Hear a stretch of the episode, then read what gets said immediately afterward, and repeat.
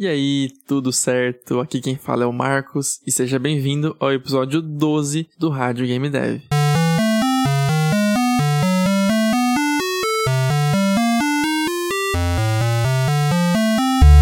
Hoje eu quero falar sobre como aprender a criar jogos jogando. Pois é, como é que você pode usar um momento de diversão, um momento de jogar para também aprender a criar jogos. Eu vou trazer aqui uma coisa que não é algo assim super. É. Super. Como é que eu posso dizer? Uma pessoa que tá só pensando que tá aprendendo, sabe? Eu não quero trazer um conceito desse tipo.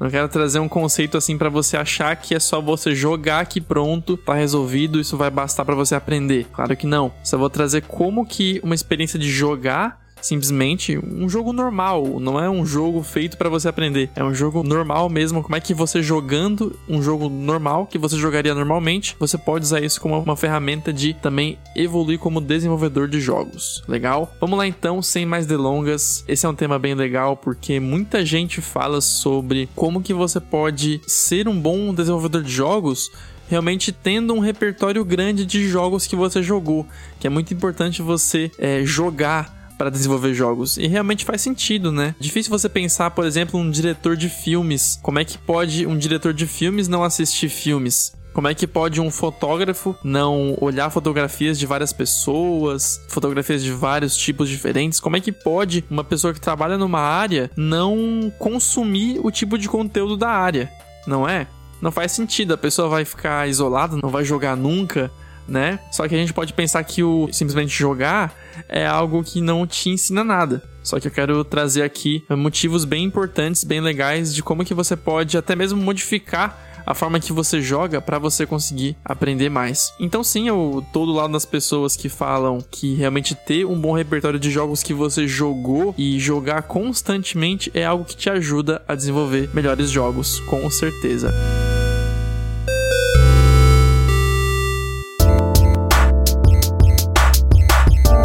Então a primeira coisa que eu falei aqui é você ter um bom repertório de jogos, não é? Repertório significa não jogar só o mesmo jogo, porque a gente percebe aí uma grande onda de gamers que jogam só um jogo.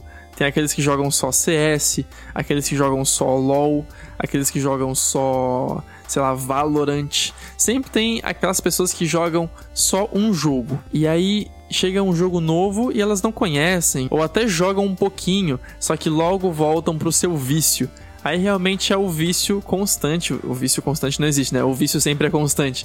É o vício em um jogo só. Nesse caso não é positivo, porque tu não tá pegando um grande repertório de jogos. Tu tá tendo muita experiência com um jogo só. Não é como se somente esse jogo, você jogando ele, vá servir para você pegar bastante repertório para você criar os seus jogos, não é? Mesmo que você queira criar um jogo parecido com um jogo que você joga muito. Vamos supor que você queira criar algo parecido com CS. Aí você pensar, ah, eu vou jogar muito CS para pegar muito repertório do CS. Aí, cara, o que vai acontecer é que você vai criar um jogo muito parecido mesmo, né? Que certamente vai ser inferior a CS e as pessoas vão pensar: por que eu vou jogar esse jogo e não CS, né? Capaz de você criar uma cópia mesmo. Então, a criatividade, a ideia que você tem para fazer o seu jogo não é uma cópia de um jogo só. Você mistura várias coisas que você tem na sua cabeça. Eu tenho um vídeo no meu canal sobre como ter ideias, você pode pesquisar. É um vídeo mesmo, não é um episódio do podcast, é um vídeo mesmo sobre como ter ideias para jogos que eu falo mais sobre isso, sobre como a gente combina várias ideias na nossa cabeça e forma as nossas próprias ideias. E por esse motivo, os jogos que a gente faz são sempre únicos.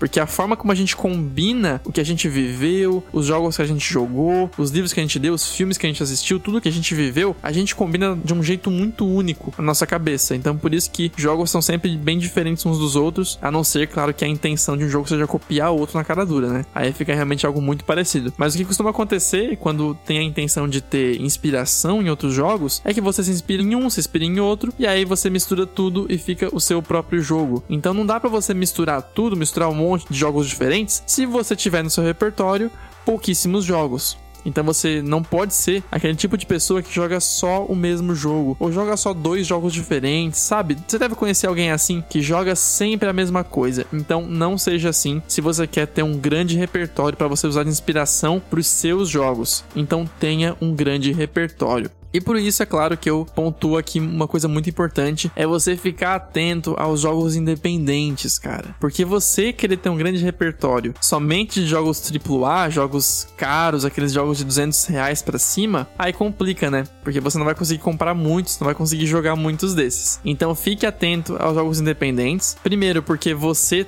tá inicialmente na área de jogos independentes, né? É, inclusive tem jogos independentes que você vai jogar que são muito maiores do que você tá fazendo nesse momento, porque já tá bem desenvolvido, né? Então é bom você ficar atento aos jogos independentes, não somente pelo preço deles, mas também para você ter inspiração de jogos que são um pouco mais próximos do que você pode fazer. Então você se inspirar e fazer um jogo tipo GTA é uma coisa. Agora você se inspirar e fazer um jogo tipo Celeste é outra. Agora se inspirar em fazer um jogo tipo Gato Roboto é outra menor ainda, porque Gato Roboto é um jogo consideravelmente mais simples do que Celeste e os dois são independentes. Então você pode se inspirar em vários jogos e aí você vai tendo mais noção do que você pode fazer. E você se inspirar em coisas mais próximas do que você é capaz, seja por recurso de dinheiro, por recurso de conhecimento, ou por recurso de pessoas, mesmo que você tenha acesso, por qualquer recurso que seja, você tem inspiração de jogos mais próximos do que você pode fazer, é muito legal para você ter ideias realistas de jogos para você desenvolver. E também de como programar esses jogos, né? Porque aí você vai ver uma mecânica aqui, uma mecânica ali, quero fazer essa aqui desse jeito, quero fazer essa aqui parecido com esse. Então você vai ter mais como implementar também se as suas ideias virem de jogos mais próximos do que você pode fazer. Tá? Então tenha um bom repertório e atente-se a jogos independentes, porque aí você consegue jogar em maior quantidade por eles serem mais baratos. E também tem o que eu falei, né? O benefício de estar mais próximo do que você pode fazer, beleza?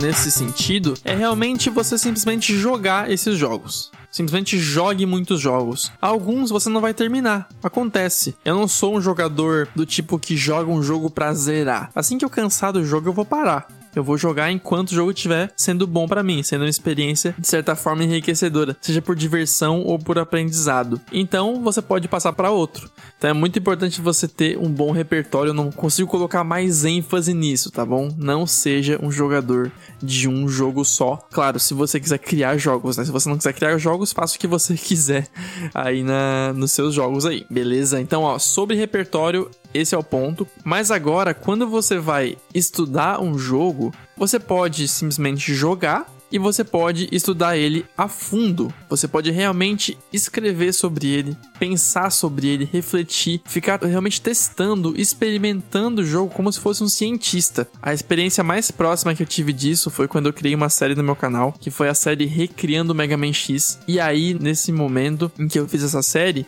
eu realmente estudei a fundo o Mega Man X. Mega Man X1, Mega Man X2 e Mega Man X3, eu não somente joguei os três jogos, como em cada momento da programação nessa série, né? Porque, só para dar um resumo sobre a série, eu criei em episódio por episódio mecânicas do Mega Man X no Construct 2. Então, por exemplo, a gente começou pelo Mega Man, então fazer ele andar, fazer ele pular, fazer atirar, tudo isso tentando fazer o mais próximo possível de como é no jogo. E tem pessoas que falaram lá pelo resultado final da série que ficou muito parecido mesmo, que parecia ser uma engine de Mega Man X. Teve um cara até que comentou que queria comprar a ROM ele pensou que fosse uma ROM de emulador, mas não, não era. Era feito no Construct 2, um arquivo, né, CapX, não era uma ROM. Então, o mais próximo que eu tive disso, dessa experiência de analisar a fundo um jogo, foi no Mega Man X. E como é que eu fiz isso, né? Por exemplo, na aula sobre como fazer o Mega Man dar o pulo na parede. O que eu fiz foi ficar muito tempo no Mega Man X pulando na parede. Eu ficava deslizando na parede, pulando na parede, pula, pula, pula, pula, ver a sequência de ações que acontecem. Tá bom, eu tô na parede derrapando, daí eu aperto o botão e ele pula. Ok, mas quais são as condições para o pulo acontecer? Eu tenho que estar grudado na parede e eu tenho que segurar pro lado? Não, não necessariamente. Eu posso estar grudado na parede sem segurar pro lado. O simples fato de estar colado numa parede já é o bastante para eu poder apertar o botão de pulo e pular dessa parede. Tá bom, e quando eu pulo, o que acontece? Eu sou empurrado um pouquinho pro lado, independentemente de eu segurar para a direção da parede, eu ainda assim vou um pouco pro lado. E a altura do pulo é um pouco mais baixa. Não, a altura do pulo, se eu não me engano, era idêntica ao pulo do chão também. E aí você pode ficar segurando em direção à parede que você consegue pular da mesma parede. Então, tem jogos em que o pulo na parede, o wall jump, ele é feito de parede em parede. Tu pula em uma, pula na outra, pula em uma, pula na outra. Então, para você conseguir subir, você tem que ter uma parede na esquerda e uma na direita. Senão, tu não consegue subir. Celeste, de certa forma, é assim. Só que tem uma técnicazinha avançada que você aprende depois. Se você experimentar muito com o jogo, você aprende que você consegue pular assim de uma só parede e ficar pulando pulando para sempre. Então, eu analisei esses detalhes sobre o pulo na parede e depois fui programar. E a minha intenção, como era programar o mais próximo possível de como era no jogo, eu fiquei comparando diretamente por muito tempo.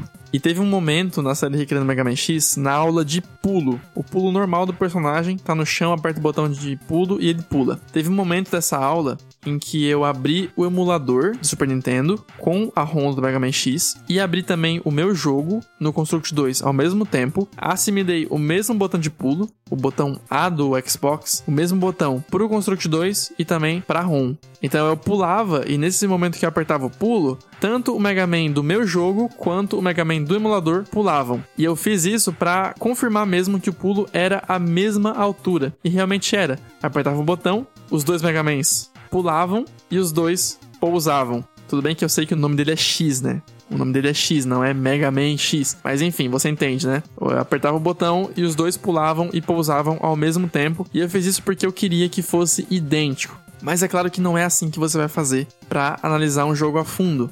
Você simplesmente analisar como as coisas funcionam um passo além de jogador padrão já vai servir para você estudar como que o jogo é e como que você pode levar isso para um jogo seu. Por exemplo, quando você tem um jogo em que o dash ele é multidirecional, você pode analisar a fundo como que essa propriedade de ser multidirecional ajuda o jogo no level design. Como que funciona o dash em oito direções diferentes para eu conseguir fazer um level design.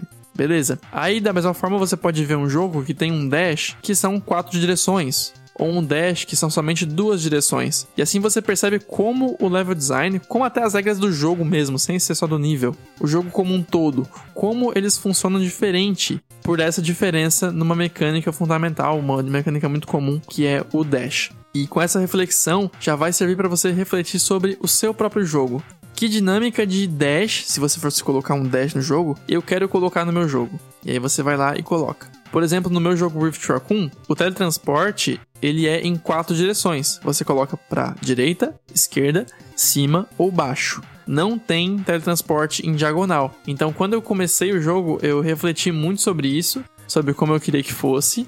E aí eu percebi que o teletransporte em quatro direções ia ser o ideal para o meu jogo. Então, o meu personagem do meu jogo Rift Raccoon, ele não é uma cópia direta de um personagem de plataforma de outro jogo como eu fiz com o Recriando Mega Man X, né? Eu criei o Mega Man X tentando criar ele igualzinho no jogo. Porque ali tinha esse propósito, né? De fazer um jogo igual. Só que o Rift Raccoon era uma coisa única. Então, o que eu fiz com esse personagem foi unir nele mecânicas que foram inspiração de vários outros jogos que eu joguei. E aí eu pude refletir sobre o que era melhor para ele e como eu podia programar. Então, mesma coisa tipo o pulo na parede. Eu sei o impacto que um pulo na parede tem no jogo. Eu sei o que, que o jogador passa a ser capaz de fazer se tiver um wall jump. E eu decidi que não queria colocar o wall jump no meu jogo para ter assim um platform um pouco mais contido, um pouco mais de precisão em movimentos devagar, movimentos lentos. Então eu queria fazer uma coisa assim. E é claro que em algum momento eu pensei em colocar o wall jump, mas aí eu percebi, é, refletindo sobre como eu queria que o jogo fosse, eu pude decidir em não colocar isso. Só que a gente fica mais capaz, melhor capacitado em decidir essas coisas pelo nosso jogo se tiver um bom repertório. E hoje, às vezes jogando sozinho, eu me pego refletindo sobre mecânicas do jogo naturalmente. Sabe? Não só para aprender como um jogador mesmo, porque como jogador a gente já faz isso. A gente decora coisas, a gente decora altura de pulo, distância de ataque, tipo um projétil, um tiro, até onde alcança esse meu tiro. Por exemplo, um jogo de tiro como Splatoon, Splatoon é um jogo em que o alcance do tiro é algo muito importante. Então tu tem que saber o alcance que a tua bala vai para saber como se posicionar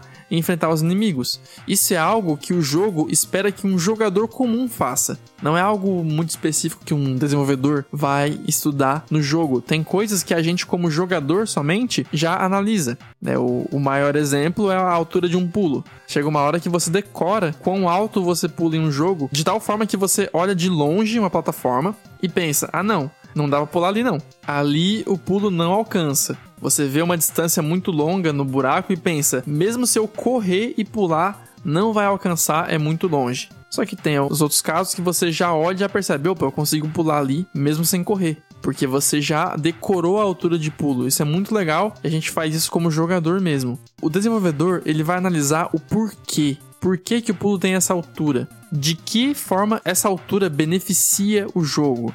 Isso em um aspecto de level design, mas em um aspecto de programação. Como que eu faço o pulo ter essa altura? A gravidade do pulo, a força do pulo, como é que eu regulo isso, a velocidade do personagem, como é que eu faço para que o pulo funcione dessa forma, com o personagem correndo ou andando. Então a gente reflete sobre a parte de programação, de como fazer as coisas. E a gente pode sempre refletir sobre isso jogando. Às vezes a gente pode fazer isso de forma ativa, realmente, como eu falei do Mega Man X, você sentar e ficar pulando, correndo, fazendo tudo, até que você chega um momento em que você entende como a mecânica funciona de forma mais profunda. Não como um jogador quer entender, mas como um desenvolvedor quer entender para levar isso para um jogo seu do futuro.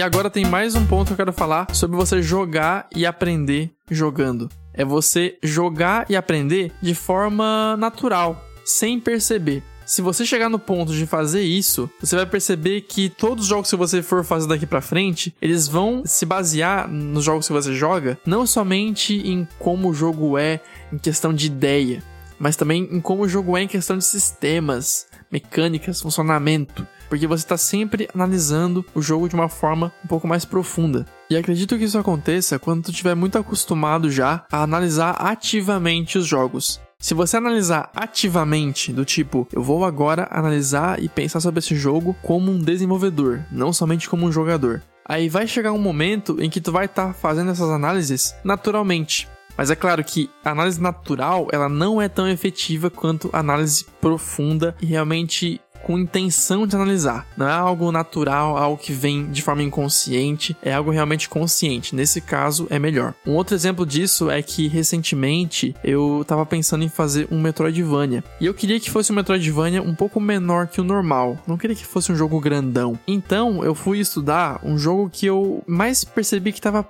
perto do que eu queria fazer, que é o Gato Roboto um jogo Metroidvania que não é tão grande. Apesar de ser Metroidvania, ele é bem linear. Então eu queria fazer algo assim, algo linear, só que tivesse ali dentro um aspecto de Metroidvania que a pessoa se sentisse um pouco em um Metroidvania. Então, eu joguei o jogo inteirinho anotando tudo que eu achava interessante. Eu anotei umas 15 ou 20 páginas, realmente estudando o jogo, e todo momento que eu percebia algo importante, eu parava, pausava o jogo e escrevia, como se fosse um diário sobre o jogo, realmente sobre a minha experiência com ele e sobre o que eu gostei, o que eu não gostei. E eu escrevia os porquês o que eu refletia como se fosse o porquê, né? Como eu falei, o desenvolvedor, ele vai além da mecânica em si, do funcionamento dela, tipo a altura de um pulo. A gente vai tentar achar o porquê. Como é que essa mecânica dessa forma beneficia o jogo? Então eu fui escrevendo algo tipo assim: "Ah, agora você chegou no hub principal. Nesse hub principal você tem tal caminho. Você vai primeiro para lá, porque se você tentar ir para lá, você não vai conseguir porque tem uma barreira. Então eu fui escrevendo sobre isso, escrevendo como é que isso beneficiava o jogo.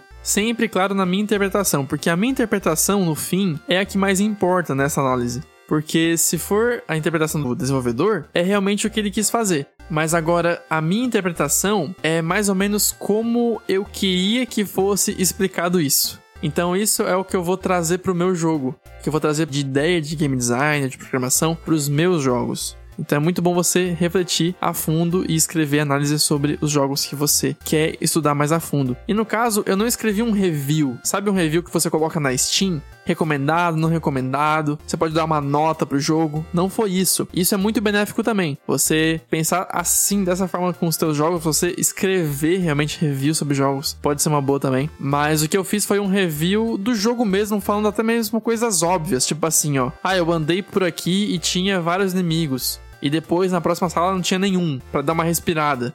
Sabe? Isso é uma coisa que você não coloca num review, numa análise de um jogo de recomendado ou não recomendado. Isso é uma análise do jogo de forma a como ele acontece, como ele progride. Uma coisa que realmente não é interessante de outra pessoa ler. É algo mais para eu ler. É como se fosse uma mistura entre walkthrough e review. Sabe walkthrough? Walkthrough é quando tem uma sequência de passos para você fechar o jogo. Então você tá perdido no jogo e você pesquisa walkthrough tal jogo, fase tal. Aí você encontra lá como passar. Então o que eu fiz sobre o Gato Roboto foi uma mistura entre walkthrough e review, análise. Eu coloquei uma sequência de passos que eu executei no jogo e o que eu pensei sobre isso em um nível de programação, de game design, algo que eu vou trazer para os meus jogos. É muito legal fazer isso, foi uma boa experiência e eu recomendo você fazer isso com jogos parecidos com o que você quer desenvolver. Imagino que alguns tenham ficado curiosos com esse Metroidvania que eu ia criar, e ele tá bem documentadinho já, já tem um bom primeiro passo nele. Só que eu resolvi esperar para fazer quando tiver mais recursos, mais para investir, porque vai ser um jogo que apesar de pequeno, sendo Metroidvania tem um pouco mais de arte, um pouco mais de atenção em programação. Então nesse momento não é algo que eu vou executar. Talvez você quando estiver ouvindo esse podcast em uma outra data, que não foi a data em que eu lancei o podcast, que foi 7 de setembro, talvez você tenha visto já no momento que eu esteja fazendo esse jogo. Então desconsidere isso, tá? Realmente eu já comecei aí mesmo e escute a fala minha mais recente, porque ela importa mais. Então, quando você estiver fazendo um jogo de um gênero específico, faça uma imersão em jogos desse tipo. Por exemplo, se você for criar um Metroidvania, jogue com mais atenção Metroidvanias. Pegue várias Metroidvanias de tipos diferentes e comece a jogar, e você vai perceber que muitas dessas ideias que você captar nesses jogos, se você começar a analisar mais profundamente eles, você vai perceber que essas ideias vão chegar para você e o teu jogo vai ficar melhor ainda, porque você vai pegar a inspiração de jogos que você gostou e que testaram coisas já que você viu que deu certo. Só cuidar, claro, sempre para não ficar uma bagunça o seu jogo, né? Com inspirações de vários jogos. O grande segredo aqui é você encaixar coisas que que encaixam mesmo, né? Não vai colocar coisas desconexas, pegar uma coisa de um jogo que não tem nada a ver com a coisa de outro jogo e juntar as duas e aí não vai dar certo. Mas você vai fazer um trabalho de game design para perceber quais ideias que combinam umas com as outras e, claro, você ter repertório de jogos e analisar eles mais a fundo vai fazer com que você tenha mais ideias. Não quer dizer que você vai copiar esses jogos, só quer dizer que você vai conseguir agrupar melhor as ideias desses jogos e colocar juntos com as suas. E as suas ideias, somadas às ideias desses jogos, vai criar novas ideias. Esse é o grande ponto. Ideias, afinal, são misturas, combinações de várias coisas. E para você conseguir misturar e combinar, tem que ter repertório. Voltando lá no começo desse podcast que eu falei sobre repertório, tenha repertório, por favor. Ok?